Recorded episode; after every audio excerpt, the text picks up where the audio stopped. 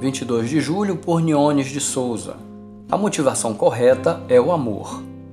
O Senhor firma os passos de um homem quando a conduta deste o agrada.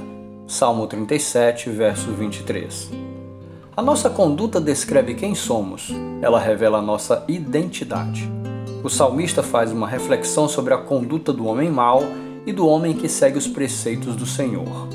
Ele nos diz: Não se aborreça, não tenha inveja, evite a ira, rejeite a fúria, não se irrite, fique feliz no pouco, mantenha a integridade e a paciência. Ele nos aconselha a permanecermos fiéis no Senhor, pois os ímpios não durarão para sempre, pois o braço forte dos ímpios será quebrado, mas o Senhor sustém os justos. O Senhor cuida da vida dos íntegros e a herança deles permanecerá para sempre. O Senhor está nos dizendo, por meio do salmista Davi, seu servo, que vale a pena permanecer na integridade.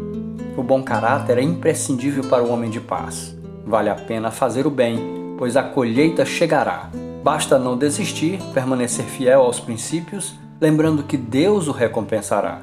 Considere o íntegro, observe o justo, há futuro para o homem de paz. Se amarmos a Deus, as nossas atitudes refletirão esse amor e exalaremos o bom perfume de Jesus Cristo por onde passarmos.